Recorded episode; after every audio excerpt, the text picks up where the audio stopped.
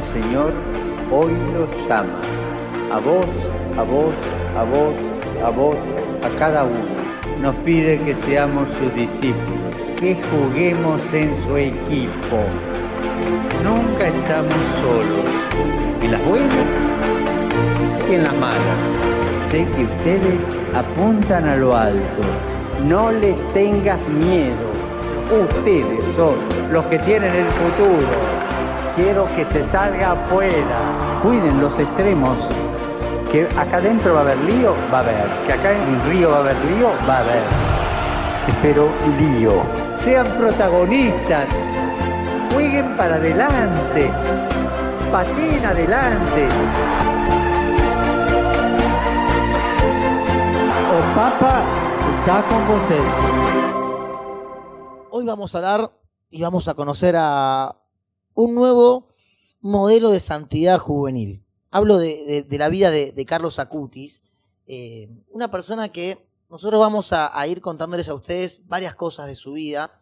Eh, vamos a recomendarles también algunas cosas para que puedan ver, para que puedan eh, visitar. Pero sobre todas las cosas, me, me parece que lo lindo de, de todo esto es poder reconocer la, la humildad en su vida y me parece que también otra de las cosas lindas y características que, una de las cosas que para mí lo, lo- sale, ¿no? Lo, lo- saca del, foco y, y de quizás el modelo de santidad que nosotros siempre tenemos como referentes, es que es un santo de nuestro tiempo, sin dudas. Eh, va a ser beatificado dentro de, muy poquito tiempo y por eso vamos a empezar a hablar con ustedes de su vida a través de, de testimonios. Tenemos en Frasati la presencia de Juan Francisco Suárez, un laico argentino, quien fue el autor de uno de los videos que más virales se hizo en- acá en, en nuestro país y también en el mundo. ¿Cómo estás, Juan? Buenas noches, gracias por atendernos. ¿Qué tal? ¿Cómo están? Muchísimas gracias por la invitación. Bueno, contanos un poquito cómo conociste la, la vida de él. Uf, ¿cómo conocí la vida de Carlos? Es una historia larga, porque la primera vez que oí hablar de Carlos fue en el año 2010. Eh, unas religiosas amigas eh, me comentaron de su vida. Carlos había fallecido en el 2006. Todavía ni siquiera había empezado su proceso oficial, formal, digamos, de, de beatificación. Pero resulta que una de estas religiosas había conocido personalmente a Carlos. Una, una historia muy, muy particular. Y en el 2010 estas religiosas me, me- hablaron de Carlos, me contaron de su historia y la verdad que había quedado muy impactado porque yo coincido con esto que decía Poche al inicio y que decían, decían todos, ¿no? De esta cercanía en edad, en, ¿no? Que esto que podría ser uno de nosotros, eh, una persona común y corriente. eh, y la verdad que en ese momento me puse a buscar información, pero no había mucha información de su persona en internet. Sí, ya estaba de boca en boca como esta fama de santidad. Y me acuerdo que si bien lo conocía, pasó el tiempo y, y medio que me olvidé de Carlos, digamos. Siempre que veía que aparecía Carlos, era como, ah, yo ya sé la historia de este chico y, punto. Pero me pasó que hace unos meses eh, yo estoy en un, en un movimiento de jóvenes y tenemos que organizar un retiro, a pesar de, de esta pandemia nos seguimos, nos seguimos juntando, y teníamos que elegir un patrono. Y me pasó que dije, bueno, estamos todos con las computadoras, comunicándonos gracias a la tecnología y demás, y se me cruzó el nombre de Carlo. Entonces, como tenía que vender a Carlo, digamos, tenía que, proponer a, a un santo para que sea el patrono y lo tenía que vender, digamos, este, me puse a hacer una investigación profunda y ahí creo que hace un tiempo fue que me encontré de verdad con Carlo. Y empecé a profundizar en su vida y para, más o menos como para, para presentarlo de una manera mejor, armé un video muy parecido a este que está circulando, eh, sin el texto y con algunas cosas menos. Y bueno, y me quedó ahí como, como este video, el germen de este video. Y después dije, bueno, justo como es el, el 3 de mayo, el 3 de mayo si Carlos hubiera cumplido 29 años, eh, dije, bueno, voy a, voy a compartir, voy a armar un video para, para dar a conocer su vida, pero no tenía intenciones de que sea algo masivo, ni mucho menos. Y bueno, eh, lo que pasó, yo lo resumo con una palabra, Carlos. Eh, Carlos se encargó de que, de que ese video se difundiera y fue una locura, al nivel de que me llegaba mi propio video por WhatsApp. Así que... Terrible. Terrible, sí, sí, sí. Bueno, pero también para contextualizar un poquito a la gente, para alguien que se engancha recién en la radio, eh, estamos hablando de la vida de, de Carlo Acutis, quien nació en Londres un 3 de mayo de 1991. Eh, él fallece en el 2006 por causa de una leucemia fulminante eh, y justamente el 5 de julio de 2018 fue declarado venerable. Bueno, una, una vida que nosotros lo, lo marcábamos y ahora lo vamos a ir contando un poquito, una vida que fue de menor a mayor en cuanto a la santidad y a, y a su cercanía con Jesús y con la Virgen María, sin dudas, pero es lindo y curioso ver eh, cómo arranca su niñez, su, su, infancia, porque su familia no era católica, entonces eh, tuvo que, luchar contra la corriente, ¿no? Como quizás a muchos le, le suele pasar, eso es algo lindo también en su vida. Sí, sí, sí, su familia no era practicante, su mamá algo que cuenta siempre es, eh, yo era católica de nombre, decía la mamá, ¿no? La, las únicas veces que entré a la iglesia fue para bautizarme, para tomar la comunión, y después, bueno, cuando me casé. Esa fue la última vez que pisé una iglesia. Claro. Pero, pero Carlos dice que desde muy chiquito manifestaba mucho interés por todo lo religioso, que él eh, le pedía a la mamá entrar a las iglesias y se acercaba y besaba el crucifijo, o juntaba flores y se las llevaba a la Virgen, y la mamá, la verdad que no entendía mucho qué estaba pasando. Bueno, y también le, le doy la bienvenida, lo presento a Diego Olivera, eh, un seminarista acá de, de, Argentina. ¿Cómo estás, Diego? Buenas noches y gracias por atendernos. Hola, buenas noches. ¿Se escucha bien? Sí, perfecto. ¿Vos cómo nos escuchás? Muy bien, perfecto. Saludos para todos ustedes y todos los que nos están escuchando. Bueno, empezamos a hablar, so, somos varios acá en, en, esta mesa online, empezamos a hablar de, de la vida de Carlos, ahí Juan Francisco no, nos contaba cómo él conoció a, a Carlos, cómo apareció Carlos en su vida. Eh, en tu caso, ¿cómo se dio todo?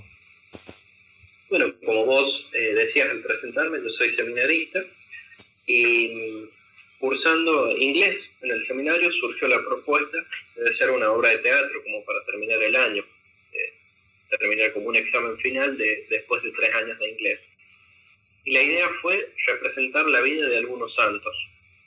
Hacía muy poquito que había sido nombrado venerable, reconocido venerable Carlos Acutis, entonces uno de mis compañeros fue quien lo propuso. Y bueno, a mí me tocó representarlo a él, ¿no? En esta obra de teatro es así como bueno, yo empiezo a conocer, a leer más de su vida, ¿no? Para meterme en el personaje propiamente. Y, y ahí me impactó bastante, ¿no? Porque personalmente veía como algunas características comunes. Yo soy licenciado en sistemas de información, ¿no? entonces veía esta relación con la informática que tiene Carlos, que muchos lo conocían o lo reconocían como un genio, decían muchos profesores de él. Y eh, también su amor por la Eucaristía, por la Virgen María. Eh, realmente yo hoy lo considero un amigo en mi camino espiritual, simplemente.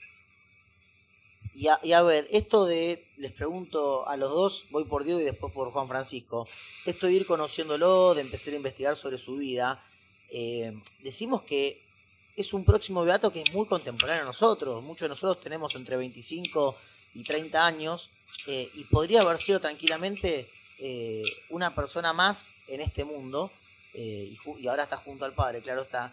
Pero a ver, hablamos eh, fuera del micrófono con Diego, una persona que le gustaba el fútbol, por ejemplo. Sí, es así, lo que vos mencionás, ¿no? Una vida cotidiana, este, le gustaba el fútbol, le gustaba la PlayStation, le gustaba la informática, y en esto cuenta su mamá que él fue autodidacta, y de hecho hay fotos de los libros de Carlos y en estos libros podemos ver libros de Photoshop, fotos de diseño web. ¿no? Él usaba también un, un, lenguaje de programación, se llama C++, no tan usado ya este, en este momento, pero era con lo que programaba Carlos. También, además de, de gustarle el deporte, no solo el fútbol, eh, también se dedicaba a esquiar, le gustaba andar en bicicleta, y le gustaba también dibujar, era muy habilidoso para el dibujo, para hacer caricaturas. Primero empezó haciéndolo a mano y luego aprendió a usar Photoshop. Qué bueno, es, es muy, muy sorprendente porque son programas que, que están al alcance nuestro, que, que, muchos los conocemos. Ahí le voy a preguntar a, a, Jime o a Poche alguna que, que, tenga por ahí las preguntas que la, la, gente va haciendo en las redes sociales, a ver si la pueden ir diciendo, no sé si, si ya tienen alguna. Eh, pero después también, Diego, me, gustaría que, porque conocí la vida de, Pierre Giorgio y lo, sé, que podamos contar un poquito la, la relación con el Caro. ¿Vos tenías algo para decir por ahí? No, no, simplemente creo que, es para destacar, ¿no? De Carlos, eh, su amor y su devoción por la Eucaristía. Y bueno, para que toda la gente que nos está escuchando también pueda profundizar un poco en eso, eh, si nos podía contar alguno de los dos, bueno, cómo era ese vínculo con la Eucaristía que él tenía. Sé que decía, bueno, que era su autopista al cielo, y sin dudas que así fue, pero bueno, contarnos un poquito más sobre ese aspecto de su vida. Juan o Diego, el que quiera. sí, yo estaba a la espera de que hable Diego, por eso. Eh, pero bueno, eh, en realidad es interesante la relación de, Carlos con la Eucaristía, porque Carlos recibe su primera comunión a los siete años eh, y lo hizo gracias a un permiso especial porque, bueno, algo muy interesante es que Carlos en este, en este interés que mostraba por las cosas de Dios, comienza a hacerle preguntas a la madre y la madre no tenía mucha formación, entonces por consejo de un cura la madre se pone a estudiar, entonces al final es gracioso porque la madre dice que, que Carlos fue como un pequeño salvador para ella porque la acercó de nuevo a la iglesia. Y Carlos eh, recibe su primera comunidad a los siete años gracias a este permiso especial, conversan con con un monseñor muy importante que, conversa con Carlos y considera que está preparado para, para recibir la comunión. Y de hecho Carlos recibe la comunión eh, no en su parroquia, sino en un monasterio, en una celebración privada muy tranquila, muy reservada, por consejo justamente de quien lo había autorizado, porque, porque quería justamente ver cómo Carlos también eh, tomaba esta situación, ¿no?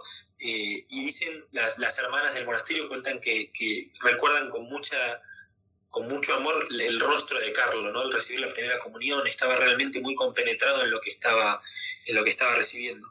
Y Carlos tenía esto de, a partir de ahí comienza su, vínculo muy fuerte con la Eucaristía. Carlos eh, va a misa todos los días y realiza un poco de adoración eucarística un ratito antes o después de la misa, siempre que podía. Pero era de comunión diaria, entonces y además se confesaba frecuentemente. ¿no? Así que eso, ese era, ese era el centro de la vida de Carlos, ¿no? por eso habla de la Eucaristía como su autopista al cielo. Y que en realidad está muy unido a su, a su otra gran frase, ¿no? que es esta de estar siempre unido a Jesús. Este es mi proyecto de vida, ¿no? el centro de mi vida pasa por ahí. Eh, no sé, Diego seguramente tiene más para, para sumar. Es verdad, como dice Juan, no fue esta celebración en lo privado y a partir de ese momento comienza su gran amor por la Eucaristía, tanto en la misa como en los momentos de adoración eucarística. Eh, sumando a las frases que ya dijo Juan Francisco, también cabe recordar una anécdota. Alguien le preguntó eh, cómo rezaba él frente al Santísimo, porque lo veían que se quedaba en un momento ahí en la capilla del Santísimo, y, y él respondió que rezaba y no decía muchas palabras, Simplemente imitaba la actitud de Juan, el evangelista, en la última cena. Él decía, hay que reposar en el pecho del Maestro. ¿no? Él entendía la adoración eucarística como ese momento para entregarse a Dios, descargar, dejar todo lo que, lo que venimos cargando en la vida cotidiana, a veces preocupaciones, deseos, cosas lindas y cosas malas. Era un momento, digamos, de, de entregarse este, y reposar en el pecho del Maestro. Jime, ¿tenés por ahí alguna pregunta que fueron haciendo los, los oyentes? ¿O Pochi? Hola. Sí, tenemos algunas preguntas. Eh, bueno, en primer lugar, eh, preguntan por qué le dicen el ciberapóstol de la Eucaristía. Creo que un poco ya lo respondieron, pero si quieren agregar algo. Eh, y después la segunda pregunta que me, hace, que me hacen en redes sociales es si ¿Qué similitudes creen que tiene Carlos te, dejo, te dejo la segunda voz, Diego, y respondo a la primera, ¿te parece?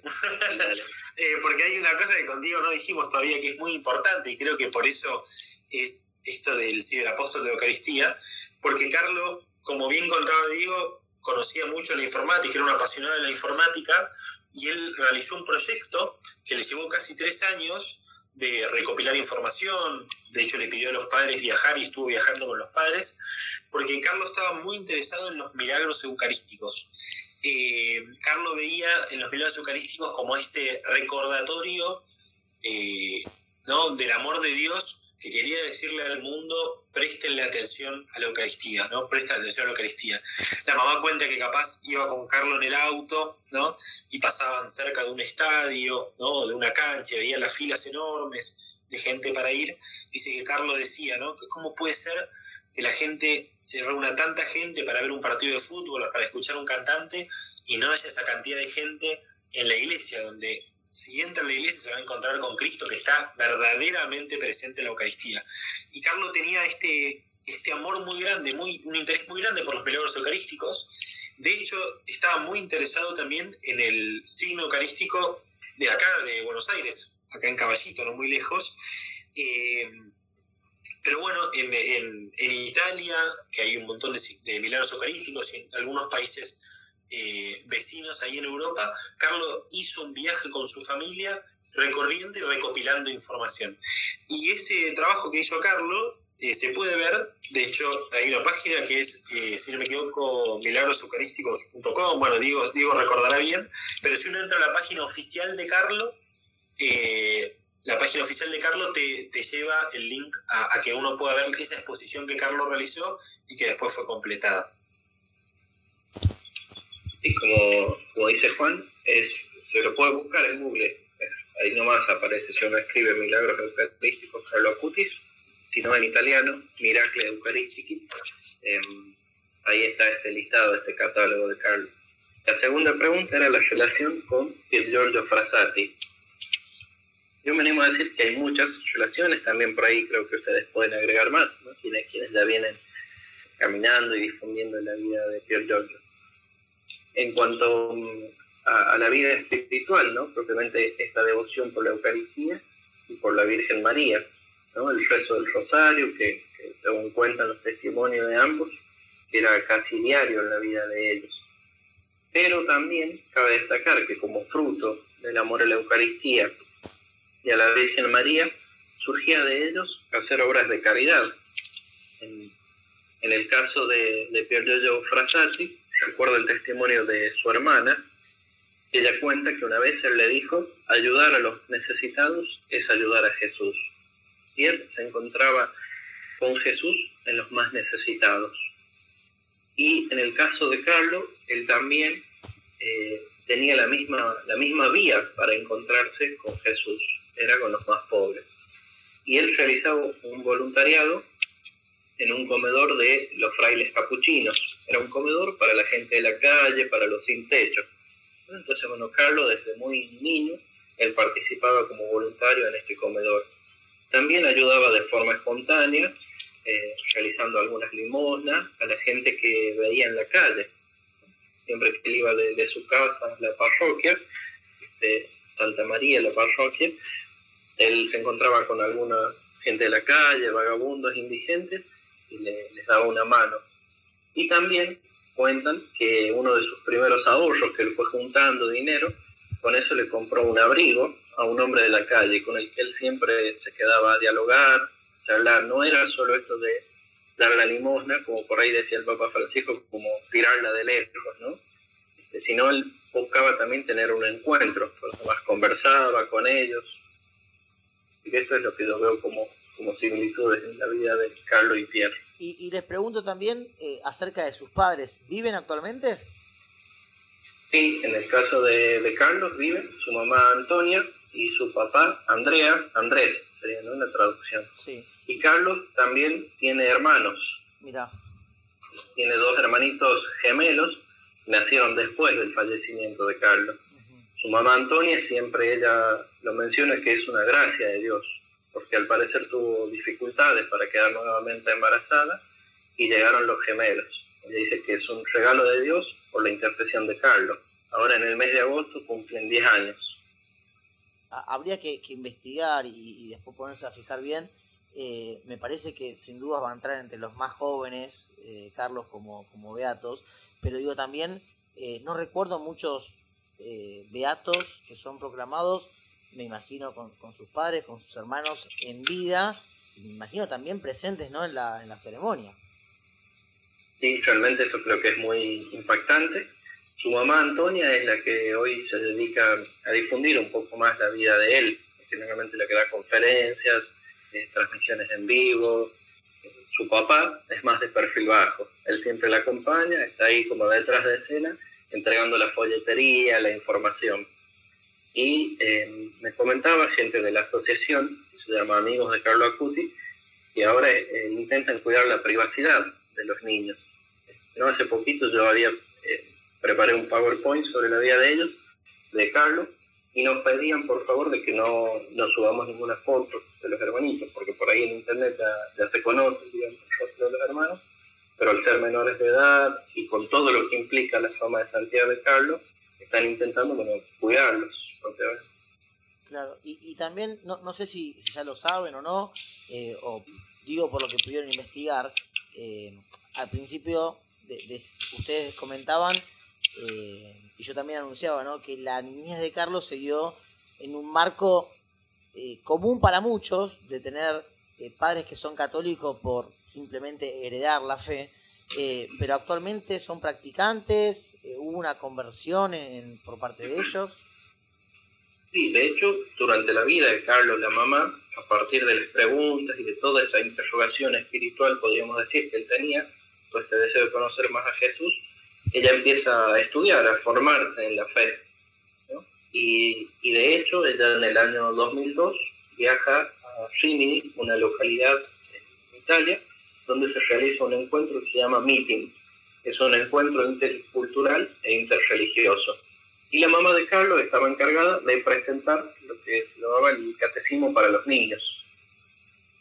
Es muy importante recordar también este hecho, porque después de este encuentro, donde Carlos estuvo presente, en el año 2002, de ahí surge el deseo de armar el catálogo de los milagros eucarísticos. Él quedó impactado en ese encuentro y al regresar viene con la idea de este catálogo de los milagros eucarísticos, que le llevó dos años y medio aproximadamente en terminarlo del año 2002, agosto del 2002, hasta el año 2005. Y, otra de las preguntas que llegan es si nació eh, en Londres y, vivió mucho tiempo en, en, Italia, ¿no? Eh, ¿Por qué así fue su lugar preferido y dónde se encuentran actualmente los restos de Carlos? Juan, ¿quieres contestarlo? Eh, sí, bueno, de hecho, Carlos nace en Londres porque sus papás estaban, estaban así por trabajo, de casualidad. Eh, y a los poquitos meses, Carlos nace en mayo, en septiembre ya la familia se traslada a Milán. Y ellos vivieron en Milán, Carlos vivió en Milán toda su vida. Y, eh, pero sus abuelos, los abuelos de Carlos, vivían en Asís. Entonces, la familia se trasladaba siempre para las fiestas y para las vacaciones en Asís. Y Carlos, de hecho, gran parte de su infancia, digamos, eh, la pasó en Asís, ¿no? Y ahí tenía, tenía, en la casa de sus abuelos tenía una habitación, y él decía que su lugar en el mundo era Asís. Y, en un momento la madre cuenta que cuando, ya más cerca de, justo un tiempo antes de que Carlos falleciera, eh, su, mamá estaba como considerando la opción de mudarse a Asís y Carlos se manifestó muy contento porque él dijo que si él vivía en Asís, eh, si moría iba a poder ser enterrado en Asís. Mucho más fácil todavía, porque iba a ser de ahí. Entonces, cuando Carlos fallece, que fue repentino, digamos, eh, la familia tomó esas palabras que decía Carlos como, como un, su deseo de ser enterrado allí. Entonces, Carlos primero fue enterrado en el cementerio muy cerca de, de, la iglesia central en Asís. Hace, en el año pasado, no digo, el año pasado, en abril, si no me equivoco, sus restos fueron trasladados al santuario del despojo en Asís. El santuario del despojo es el lugar en el cual San Francisco de Asís, todos eh, recordaremos, porque además es una escena clave de todas las películas de la vida de San Francisco, San Francisco ¿no? se, se desnuda y deja absolutamente todo para seguir al Señor. Bueno, en ese lugar se levantó el santuario del despojo y sus restos están ahí. Bien, y, ahí justamente en Asís, en la Basílica Superior, es donde el próximo día de octubre va a ser eh, la beatificación, ¿no? ¿Es así?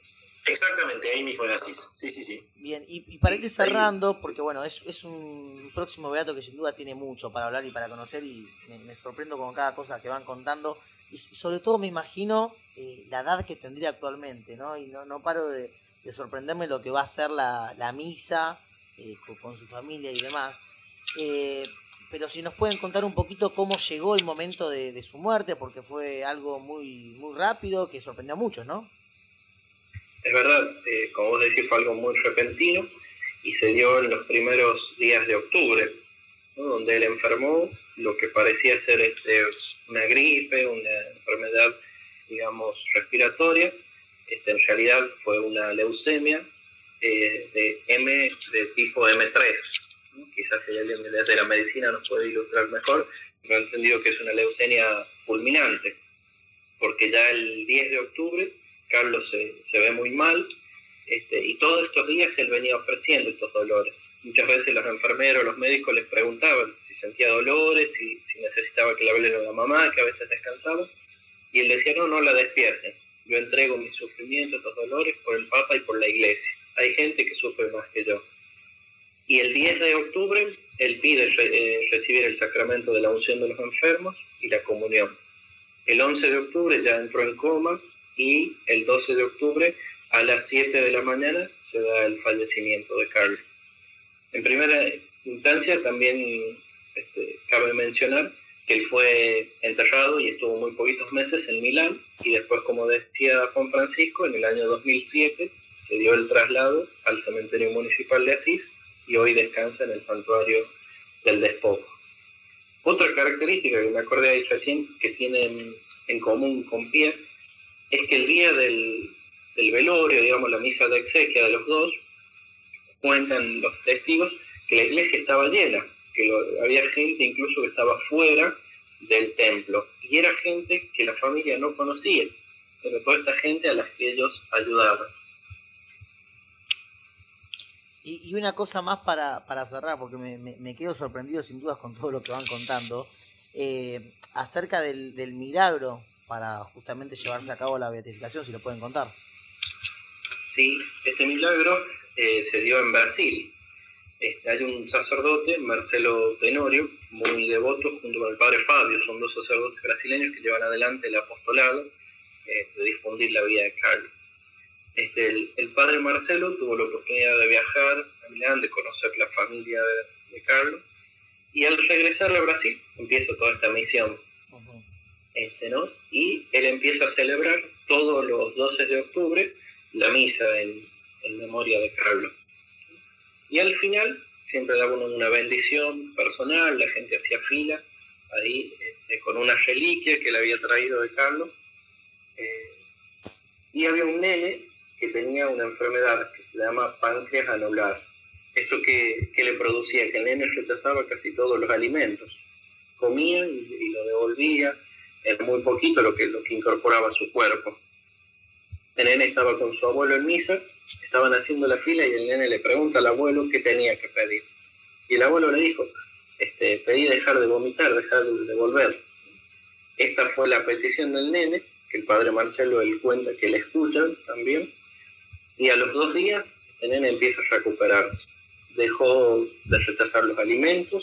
Esto fue el mismo día del fallecimiento de Carlos, unos años después, fue el 12 de octubre del año 2013. Y en febrero del año 2014, los médicos este, comprueban realmente que estaba sanado, ya no tenía ninguna secuela de esta enfermedad. Terrible, terrible. Una, una hermosa historia de vida que sin dudas también eh, nosotros eh, tenemos el contacto de ustedes, la posibilidad de charlar con ustedes y, les agradecemos por este tiempo. Gracias a Marilyn Escribá, quien fue una de las personas también encargadas de, la difusión acá en Argentina. Es así, Diego, ¿no? Sí, ella es administradora de la fanpage de Carlos en Argentina.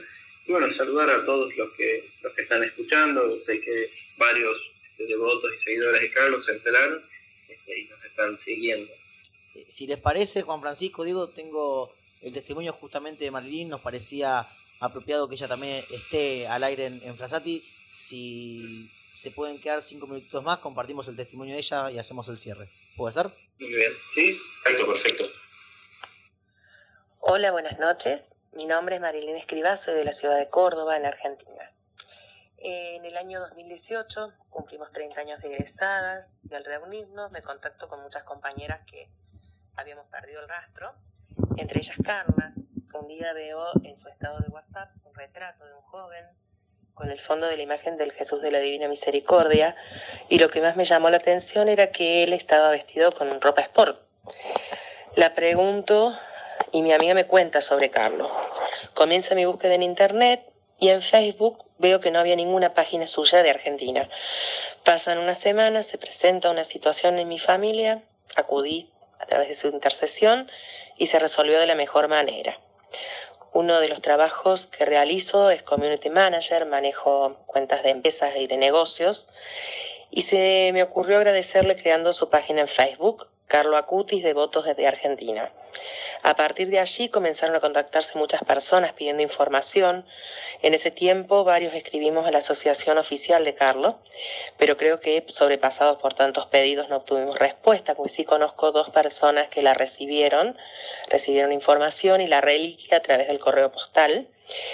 Eh, el padre Miguel Giorgi es quien me interiorizó sobre las formalidades, por ejemplo, las normas canónicas que no consienten aún el culto público, o hablar sobre el estado del cuerpo de Carlos o de sus milagros en potencial, hasta que se lleve a cabo todo este proceso. Eh, el seminarista Diego Olivera de La Rioja, que es un activo colaborador de la página, eh, Diego Acebales de un grupo eucarístico misionero de Corrientes, eh, Fernando Peralta de Carlos Paz, es un servidor animador de un grupo de jóvenes, Lucre Balsa de la Parroquia Santa, de Sagrada Familia de Buenos Aires, un seminarista de Estados Unidos, muchos pidiendo información eh, y que tienen a todos a Carlos en los grupos como guía. Eh, esta página me pareció la forma más efectiva para dar a conocer la vida de Carlos. Estoy usando el mismo método que él eligió en su vida para demostrar el uso saludable de Internet y de las nuevas tecnologías. Por algo lo es conocido como el ciberapóstol de la Eucaristía. Es más, eh, a los 14 años él crea una exposición virtual sobre los milagros eucarísticos. Em, agradezco de corazón que el tema de este programa sea Carlos y los invito a unirse a nuestra página, ya que nos espera una ardua tarea en estos meses para dar a conocer su vida y obra. Saludos y bendiciones para todos. Bien, ahí pasaba Marilina Escribá, la fundadora de la página de, Carlos acá en Argentina, así que el agradecimiento también para ella y, para ustedes, tanto para, para Diego como para Juan Francisco, por haber estado al aire con nosotros, hablando de la vida de un próximo santazo que va a tener la iglesia. Así que eh, gracias, gracias de, corazón por el testimonio. No, nos queda corta la hora del programa, el agradecimiento para el director de la radio, quien nos permitió extendernos un poquito, pero seguramente más cerca de la beatificación vamos a, poder charlar un poquito más extendido sobre el tema. Muchas gracias este, por invitarnos como, como decía Marilyn, estamos todos conectados con Juan Francisco, ella creo que fue la que hizo también el núcleo de puente para, para poder llegar a este programa. Es como decía Juan Francisco, Carlos, hay mucho para hablar y creo una invitación para todos los que nos escuchan para buscar información, seguirse acercando a la vida de él. Gracias, Diego, por, por tu testimonio y por tu tiempo. ¿eh? Estamos en contacto. Muchísimas gracias a ustedes por, la invitación. Gracias, la verdad que es una alegría poder compartir eh, y hablar de Carlos. Es, es como, como decíamos acá, eh, tras bambalinas, la verdad que nos quedaríamos toda la noche conversando porque hay mucho para conversar y, y, y bueno, a seguir rezando y pedir la intercesión de Carlos. Gracias Juan, gracias Diego, gracias a los dos.